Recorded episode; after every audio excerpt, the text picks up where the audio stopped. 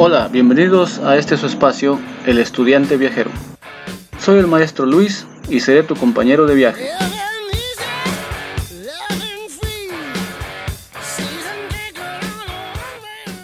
En el episodio de hoy vamos a hablar de uno de los grandes tesoros turísticos de nuestro país.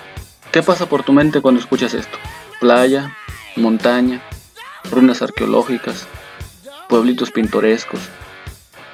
Pues todo esto y más podrás encontrar en los pueblos mágicos de México. Y hoy te voy a contar acerca de las características que deben cumplir estos pueblos para obtener la denominación como pueblo mágico. Así que toma tus maletas, Busca tu mapa, pero sobre todo no olvides tu espíritu aventurero y acompáñame por este recorrido.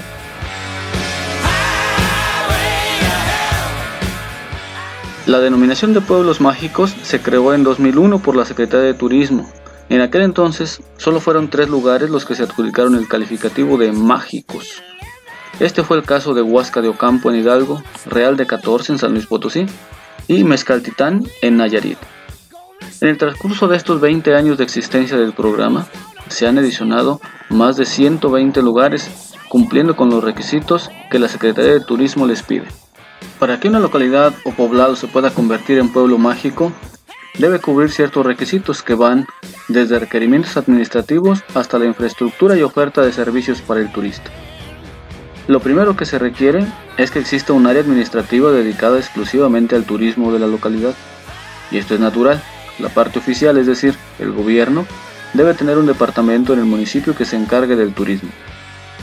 Y junto a esta área debe crearse un comité de pueblo mágico, el cual debe desarrollar y presentar un programa de trabajo a cinco años. Por el lado de infraestructura, es necesario que la localidad cuente con ciertos requisitos de conectividad y acceso, por ejemplo, rutas fijas del transporte público, servicios de salud y algo bien importante, el tema de seguridad pública. Asimismo, debe contar con un sistema de información al turista que sea de fácil acceso. Además del comité y contar con la infraestructura, también debe presentar evidencia del atractivo turístico del poblado, como pueden ser los inmuebles, es decir, los edificios históricos, los monumentos, así como los atractivos naturales que poseen y que los hacen únicos en el país. Igualmente un inventario de proveedores de servicios turísticos en la localidad. Para conservar el nombramiento, el pueblo mágico deberá desarrollar el plan de trabajo que presentó para obtener el título y comprobar que existe inversión privada y social destinada al turismo local, además de demostrar el crecimiento de la calidad turística y el impacto positivo que tiene en las condiciones de vida de los habitantes de dicha localidad. Un aspecto que no se considera en los requisitos, pero que sin duda es de reconocer, es la riqueza gastronómica que existen los destinos considerados como pueblos mágicos. Aunque bueno, la verdad es que aún sin ser pueblos mágicos, encuentras platillos deliciosos en cualquier rincón de nuestro México mágico.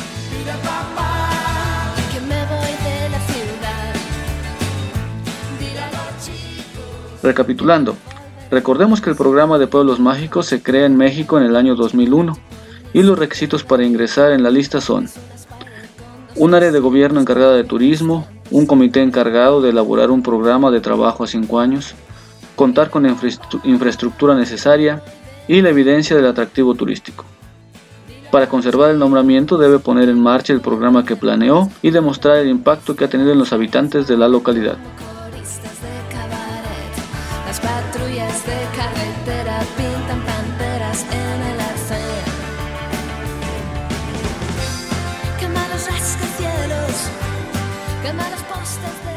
A continuación, puedes buscar en la sopa de letras el nombre de algunos de los 132 pueblos mágicos que actualmente existen. Una vez que concluyes el tiempo de búsqueda, ahora sí, vámonos a conocer Sayulita, Nayarit, un lugar único que te maravillará con su hermosura.